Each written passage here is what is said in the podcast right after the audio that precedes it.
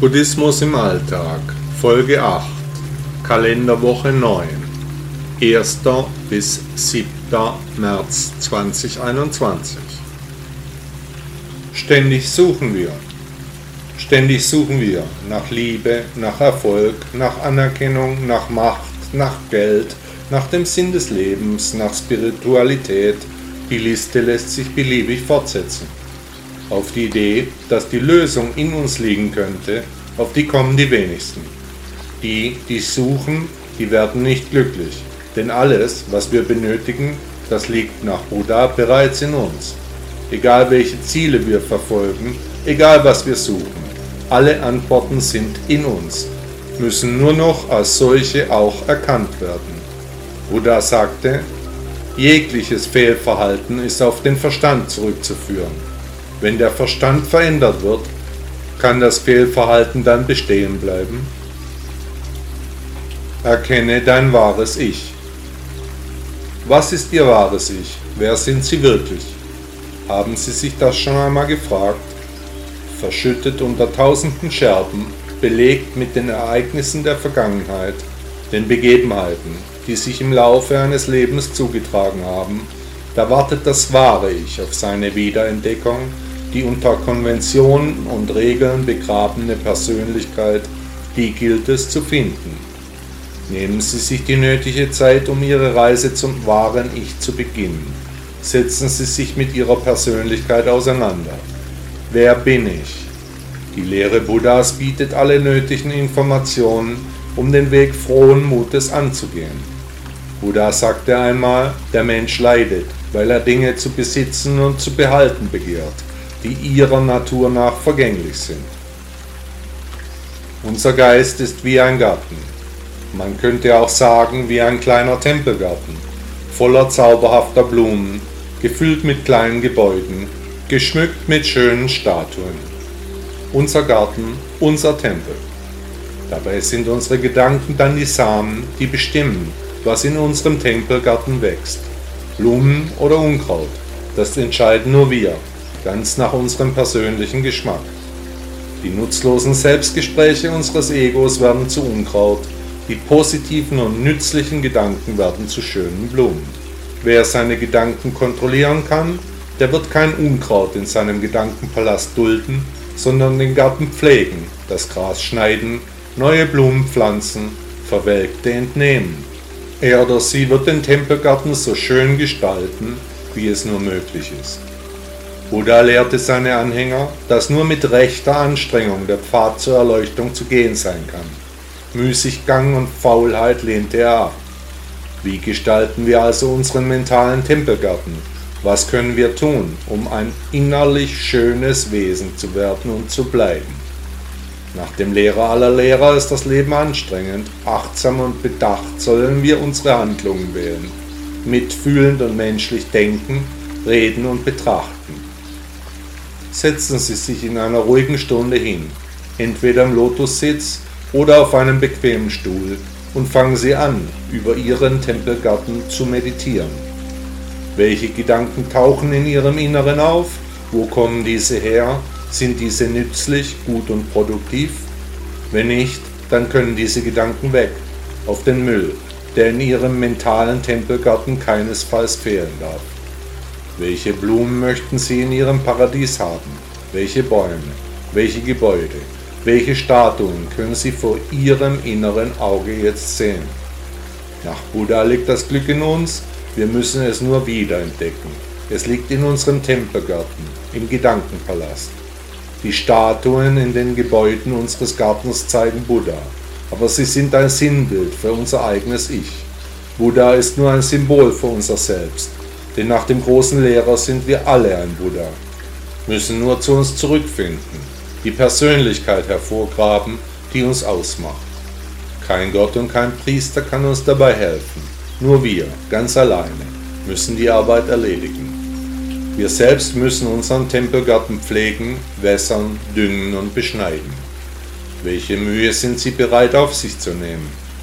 Ein schöner Garten ist sehr viel Arbeit. Er muss täglich betreut werden, die Pflanzen brauchen Liebe und Aufmerksamkeit. Wenn Ihnen alles zu Kopf steigt, dann können Sie sich in Ihrem Tempelgarten zurückziehen, für einen kleinen kurzen Moment die klare Luft genießen, die Schönheit der Anlage bewundern, um dann wieder in den Alltag einzutauchen. Viel Spaß dabei und der Weg ist das Ziel. Buddha sagte einmal, so wie der Acker verdorben wird durch Unkraut, wird der Mensch verdorben durch seine Gier. Die Relationen sehen. Wenn ich die Leute gerade so frage, wie es ihnen geht, kommt immer die Standardantwort gut. Wenn man dann tiefer ins Gespräch kommt, dann platzen die Probleme aus den Menschen förmlich heraus. Alle möglichen Ängste treiben uns gerade um, Sorgen und Nöte liegen wie Blei auf den Gemütern. Früher, da hatte mein Umfeld eine Art von Gottvertrauen. Man glaubte, dass alles sich zum Guten wenden würde. Das ist verschwunden. Die Stimmung ist miserabel, die Aussichten düster. Im Altersheim, bei mir um die Ecke, habe ich früher eine sehr nette alte Dame betreut. Wir hatten uns bei einem Spaziergang im Wald kennengelernt.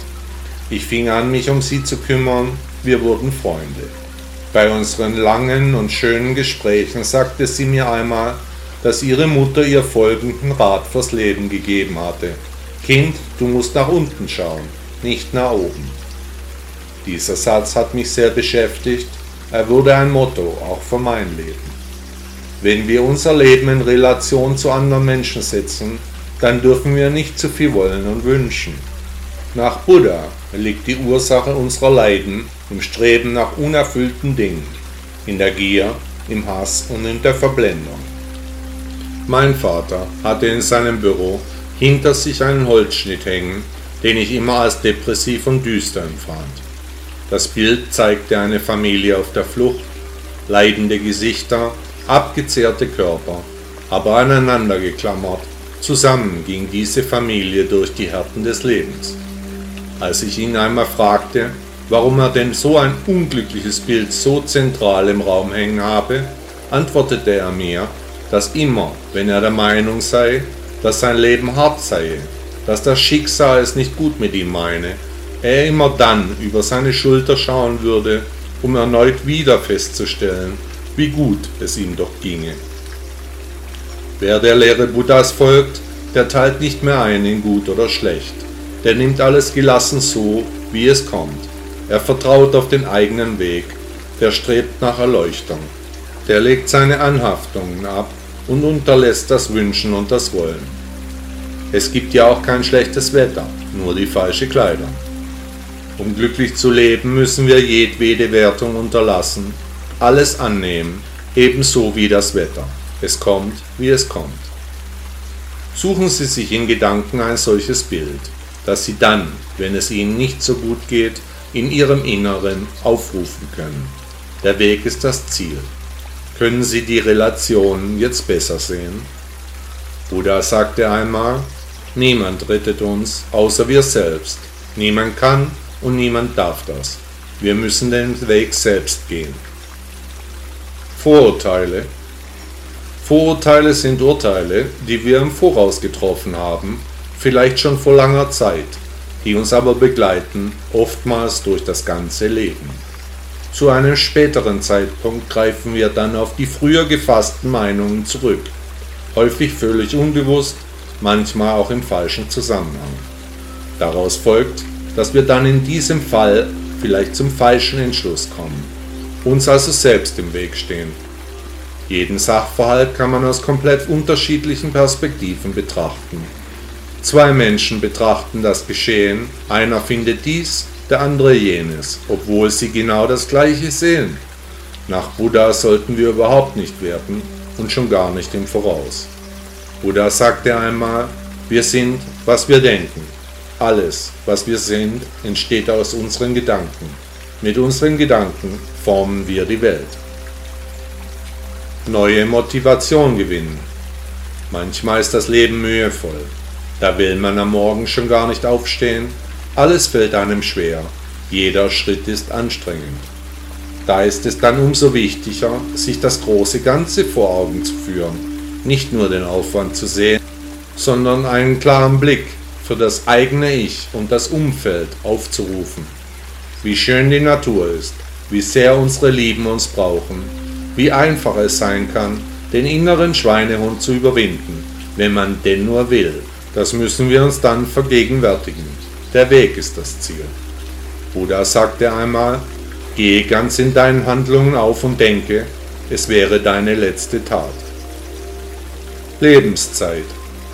Jeder Mensch hat seine Zeit auf dieser Erde in seiner jetzigen karmischen Existenz.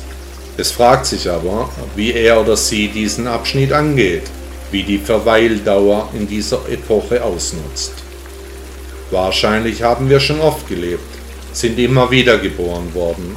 Nach Buddha dreht sich der Kreislauf der Erscheinungen bis zur finalen Erleuchtung, die dann das Karma bricht, die Anhaftungen sind abgelöst, die Erkenntnis führt zur Erlösung. Bis zur Erleuchtung haben wir Menschen allerdings unsere Lebenszeit, und die gilt es sinnvoll, arbeitsam und ohne Trägheit zu verbringen.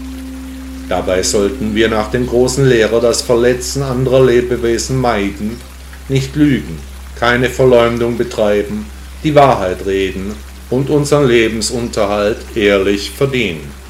Unsere Worte sollten Eintracht stiften, von Weisheit geprägt sein. Wollen auch Sie Ihre Lebenszeit nach der Weltanschauung Buddhas nutzen? Und was ist mit der Erleuchtung? Halten Sie auch dieses Konzept für wenigstens möglich? Wäre es nicht eine ganz wundervolle Chance, die es verdient, wenigstens näher betrachtet zu werden? Egal, was Sie in Ihrer Lebenszeit noch alles erreichen wollen, was Sie meinen tun zu müssen, das wird Sie der Erleuchtung nicht näher bringen denn die Erleuchtung ist nicht in ferner Zukunft zu suchen, sondern im Hier und im Jetzt. Nicht morgen, nicht übermorgen. Die Musik spielt in diesem Augenblick. Was morgen sein wird, wer weiß das schon.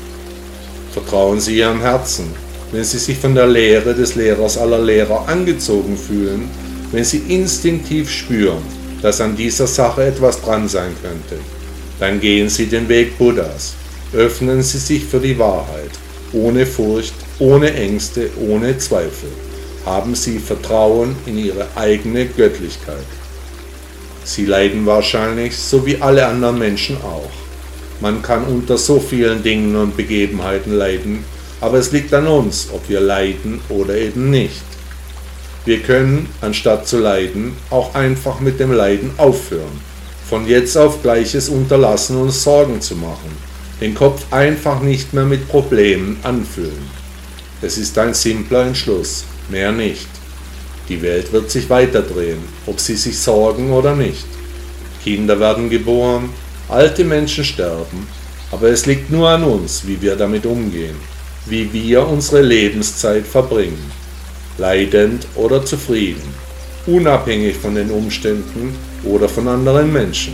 Die Lösung liegt in uns, ganz so wie Buddha es lehrte. Seine Worte haben nichts von ihrer Gültigkeit verloren. Selbst nach mehreren Jahrtausenden ist seine Philosophie klar und verständlich. Wenn man sich seine Worte in Ruhe anhört, sind sie eine Quelle der Kraft, der Gelassenheit, der Menschlichkeit, die über die bloße Existenz hinausgeht. Wir nehmen nur das zur Kenntnis, was uns interessiert. Millionen anderer Dinge entziehen sich unserer Aufmerksamkeit. Richten Sie Ihre Aufmerksamkeit auf Ihre Erleuchtung. Buddha sagte einmal, jedes Leben hat sein Maß an Leid. Manchmal bewirkt eben dieses unser Erwachen. Die eigene Meinung. Es ist seltsam mit den Meinungen, es finden sich die gegensätzlichsten Positionen zu wirklich jedem Thema. Mein Vater sagte in seiner jovialen Art immer folgenden klugen Satz. Meinungen sind wie Arschlöcher. Jeder hat eines. In Zeiten der allumfassenden Kommunikation durch das Internet prallen konträre Ansichten immer härter aufeinander. Versteckt hinter der Anonymität der Netze lässt es sich ganz trefflich hetzen. Eine einmal gefasste Meinung kann nur sehr schwer geändert werden. Zu groß ist die Angst, dass man sich verrannt hat falsch lag, die Dinge nicht richtig eingeordnet hat oder sich beeinflussen ließ. Nach dem großen Lehrer sollen wir aber gar keine vorgefertigten Meinungen haben, jeden Sachverhalt immer wieder neu beurteilen, nicht durch Filter blicken, sondern hinter die Kulissen schauen, und es wenigstens versuchen. Einen wirklichen Irrtum sich selbst gegenüber einzugestehen, das erfordert allerdings menschliche Größe. Müsste man dabei zugeben, dass man daneben lag. Das eigene Selbstbild käme ins Wanken, da bleibt man besser bei den vorgefertigten Ansichten. Es wäre zu schmerzlich, sich einen Fehler einzugestehen. Und was würden erst die anderen von einem denken? Würden sie über uns lachen? Würden sie schadenfreudig von uns reden? Furchtbar. Nein, da bleibt man besser auf dem alten Standpunkt sitzen, macht sich weiterhin zum Affen. In der Folge eines Irrtums, den man sich nicht eingestehen will, wird der Mensch dann krank. Geist, Seele und Körper rebellieren gegen die Auswirkungen, die der Irrtum des Egos im Inneren verursacht. Ein Teufelskreis, der immer stärkere Auswirkungen auf die irrende Person mit sich bringt, bis eines Tages die Last zu groß wird und dann das Kartenhaus zusammenfällt. Das Gesicht muss gewahrt werden bis zum bitteren Ende und die Erfahrung zeigt, dass das Finale umso schmerzlicher wird, je länger man am Irrtum festhält. Dann muss sich alles erst einmal neu sortieren, der Körper leidet unter dem begangenen Irrtum, das Ego hält sich bedeckt, jetzt kommt die Zeit, in der die Persönlichkeit die Oberhand über das Ego erreicht. Meine Meinung ist auch oft falsch, Danach bereue ich meinen Irrtum meist, aber die Reue bringt mich letztlich auch nicht weiter. Wer der Lehre Buddhas folgt, der prüft seine Meinung immer wieder. Der löst sich nicht beeinflussen, der ist schon selbst groß, der hinterfragt, forscht und prüft. Buddha sagte einmal, die edelste Art, Erkenntnis zu gewinnen, ist durch Nachdenken und Überlegung. Die einfachste Art ist durch Nachahmung und die bitterste Art ist durch Erfahrung. Eifersucht. Im Eifer sucht man die Sucht. Gleich einer Krankheit befällt sie die Menschen. Eifersucht ist Gefühl von Unsicherheit, Angst und Besorgnis über einen relativen Mangel an Besitz oder Sicherheit, meist gefühlt in einer Beziehung zu anderen Menschen. Eifersucht kann ein mächtiges Gefühl sein, aber es ist nur ein Gefühl. Der Auslöser liegt in uns. Wir selbst entscheiden, ob wir diesem Gefühl erliegen oder eben nicht. Auslöser der Emotion ist immer unsere eigene Unsicherheit. Wir haben Angst, dass wir nicht genug sein könnten, dass wir etwas oder jemanden verlieren werden. Um die Kontrolle über die eigenen Gefühle zu behalten, hilft es, die Lehre Buddhas zu bemühen. Wir werden alles, was uns lieb und teuer geworden ist, eines Tages verlieren. Also lohnt sich Eifersucht nicht da der Ausgang ja bereits klar ist. Die Eifersucht ist ein sinnloses Gefühl. Trotzdem wurde aus Eifersucht schon gemordet, ja sogar Kriege wurden nur wegen dem Gefühl der Eifersucht geführt. Der Gedankenpalast schlägt seine Kapriolen, die Emotionen verselbstständigen sich, die Kontrolle über das Leben geht verloren. Wenn Sie Ihre Gefühle wieder einmal überfordern, dann denken Sie an die Lehre Buddhas der das Anhaften an Menschen und Besitz als die Grundlage aller sinnlosen Leiden der Menschen ansah. Buddha sagte einmal, lerne loszulassen, das ist der Schlüssel zum Glück. Das Nirvana steckt in uns. Häufig werde ich nach dem Nirvana gefragt, wie man es denn erreichen könnte, was zu tun sei, um dorthin zu kommen. Meine Antwort dass das Nirvana bereits in uns steckt, in uns selbst angelegt ist, die verstört die Menschen. Mehr als es ihnen hilft, verunsichert das Konzept von Nirvana die Leute. Wer im Hier und im Jetzt lebt, dabei nichts will und nichts sein möchte, sozusagen wunschlos glücklich ist, in seiner bloßen Existenz ruht, auf sein Schicksal und sein Karma vertraut, der ist bereits im Nirvana die Blumen auf dem Balkon. Sorgen die sich, ob wir sie morgen gießen werden? Die Vögel im Garten haben die Ängste, ob es morgen noch genug zu fressen geben wird? Ihre Katze, macht sich die einen Kopf über das Morgen? Nein, nur wir Menschen machen uns derartige Gedanken. Den ganzen Tag machen wir uns Sorgen, pflegen unsere Ängste, unser Ego macht uns verrückt. Wir entwickeln Neurosen, Depressionen, Alkohol- und Drogenprobleme, Das menschliche Verhalten bewegt sich vom Nirvana weg, nicht auf das Nirvana zu. So wird das nichts, weder mit dem Nirvana noch mit der nach Buddha anzustrebenden Erleuchtung. Nach dem Lehrer aller Lehrer geht es in der menschlichen Existenz aber nur um das Erreichen des Nirvanas und um die anzustrebende Erleuchtung, sonst um nichts. Und es geht auch nicht um das Morgen, sondern um das Jetzt und das Hier. Genau jetzt ist der richtige Zeitpunkt, um in das Nirvana einzutreten. Was morgen ist, wer weiß das schon. Wer genau jetzt damit aufhört, sich Sorgen zu machen, wer genau jetzt anfängt, sein Schicksal ohne Vorbehalte zu akzeptieren, wer also die Philosophie Buddhas versteht und die Folgen zulässt, der geht genau jetzt, in diesem Moment, in das Nirvana ein. Ein Leben ohne Sorgen, ohne Not, ohne Angst, im Einklang mit dem Universum, tief und gründlich verhaftet in der Weltanschauung Buddhas. Das ist das Nirvana, von dem alle Menschen sprechen, von dem sie aber keine Ahnung haben. Wie der einzelne Mensch sein Nirvana erreicht, das ist völlig unterschiedlich.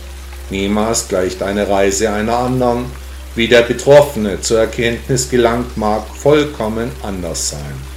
Das Nirvana ist aber für alle Reisenden dann einfach unglaublich, friedlich und ruhig, weit ab von aller Zeit, ohne Land und ohne Richtung, farblos, aber voller Farben, heimelig und wohltuend, aber ohne Ordnung, gefüllt mit Liebe, aber lieblos in der Konstruktion. Nicht ein jeder wird den Schritt ins Nirvana heute schaffen. Vielleicht braucht er oder sie noch ein wenig Zeit um sich von allen Anhaftungen erst langsam zu lösen, die liebgewordenen Dinge nochmals zu betrachten, um dann doch festzustellen, dass er oder sie eines schönen Tages sowieso alle Menschen und Dinge verlieren wird. Dass er oder sie also besser genau jetzt schon ins Nirvana eintritt, nicht erst morgen. Trotzdem ist der Weg das Ziel. Buddha sagte einmal, niemand rettet uns außer wir selbst. Niemand kann und niemand darf das. Wir müssen selbst den Weg gehen. Abschied nehmen. Ich habe Abschied von meinen Lieben genommen, bin wieder in Deutschland. Der Wahnsinn der menschlichen Existenz in voller Dimension hat mich ereilt. Der Abschied fiel schwer, unglaublich schwer, ja. Als Buddhist weiß man um die Vergänglichkeit allen Seins. Das Wissen und das Fühlen sind allerdings völlig anders zu tragen. Ich hatte mein kleines Stück vom Himmel, hatte jeden Tag den Blick so sehr genossen. Jetzt sehen meine Augen etwas völlig anderes. Der Weg ist das Ziel. Buddha sagte einmal, hat jemand Einsicht gewonnen und gepflegt, hat der Tod nicht Gewalt über ihn. Was wir sehen, ist nicht wirklich real. Unsere fünf Sinnesorgane sind die Augen, die Ohren, die Nase, die Zunge und der Tastsinn. Mit unseren Augen sehen wir die Welt. So jedenfalls scheint es. Ist die Realität dann objektiv? Oder handelt es sich um subjektive Wahrnehmungen, die wir uns nur selbst zurechtlegen? Betrachten wir einen normalen Baum im Wald. Lichtphotonen mit ganz unterschiedlichen Frequenzen fallen auf seine Blätter. Manche werden aufgenommen, andere werden zurückgeworfen, kommen in den Rezeptoren in unseren Augen an. Von dort gehen die Photonen durch die Augenlinse, werden auf die Netzhaut geworfen. Und von dort werden chemische und elektrische Impulse an unser Gehirn geleitet, das dann das Bild eines Baumes visualisiert, farblich auffüllt sowie mit weiteren Daten versieht. Wir können den Baum auch anfassen, wir können hören, wie der Wind durch die Blätter streift, die Nase kann den Geruch des Baumes aufnehmen die Zunge könnte den Geschmack aufnehmen. Mit allen fünf Sinnen können wir das Bild des Baumes vervollständigen. Alles kommt uns so real vor. Aber ist es real oder ist es nur das, was wir sehen wollen? Unsere Sinne sagen uns, dass es eine Realität gibt. Aber würde der Mensch, der neben uns steht, von seinen Sinnen dieselbe subjektive Wahrnehmung erfahren? oder eine völlig andere Realität aufgetischt bekommen. Nach Buddha sollen wir hinter die Realität blicken, da es hinter den Kulissen ganz andere Wirklichkeiten zu erfahren gibt. Wenn wir uns schon unserer Sinnesorgane nicht völlig sicher sein können, wie verhält es sich dann mit den Informationen, die unser Geist anhand der Sinnesorgane gespeichert hat? Hier wird die Angelegenheit schnell kompliziert. Ist die Welt vielleicht gar nicht so, wie unser Geist dies eingeordnet hat? Gibt es am Ende gar keine Realität, da alles, was objektiv erscheint, am Ende nur von unseren eigenen Sinnesorganen subjektiv in Kategorien gepresst wird? Wie hängen dann noch die Filter dazwischen, die wir uns im Laufe der Zeit angewöhnt haben, durch die wir die Welt dann sehen, wie wir es eben wollen und nicht anders? Also gibt es nur eine beobachtete Realität, die, die wir ganz persönlich sehen, hören, fühlen, riechen und schmecken wollen nach unseren ganz individuellen Vorstellungen. Nichts ist folglich real, alles nur empfunden, zurechtgebogen und arrangiert. Wir wollen gar nicht wirklich sehen, da unser Bewusstsein dafür viel zu bequem ist. Das wirkliche Sehen ist schon lange nicht mehr in Mode. Als Betrachter entwerfen wir unsere eigene Welt. Wir sind die Erschaffer aller Beobachtungen und Empfindungen. Wir sind selbst der Schöpfer. Wir gestalten uns die Welt so, wie wir sie dann eben erleben. Der Weg ist das Ziel. Buddha sagte einmal, der Geist ist die Quelle aller Verwirrung. Die perfekte Welt. In einer perfekten Welt wäre alles völlig anders. Wäre das so? Und wie würde es auf der perfekten Welt dann aussehen? Wäre die perfekte Welt dann so, wie Sie sie haben wollen? oder so, wie andere Menschen die perfekte Welt haben wollen. Und was ist perfekt? Wie müssten perfekte Dinge sein? Ich für meinen Teil, ich finde die Lehre Buddhas ist perfekt. Sie erklärt die Komplexität der Existenz einfach und durchdringend. Buddha sagte einmal, der Weg liegt nicht im Himmel, der Weg liegt im Herzen. Vielen Dank, dass Sie meinem Podcast bis hierher zugehört haben. Bitte besuchen Sie meine Webseite shaolin-reiner.de oder laden Sie sich meine App Buddha Blog im Apple oder im Google Store runter. Ich wünsche Ihnen einen schönen Tag.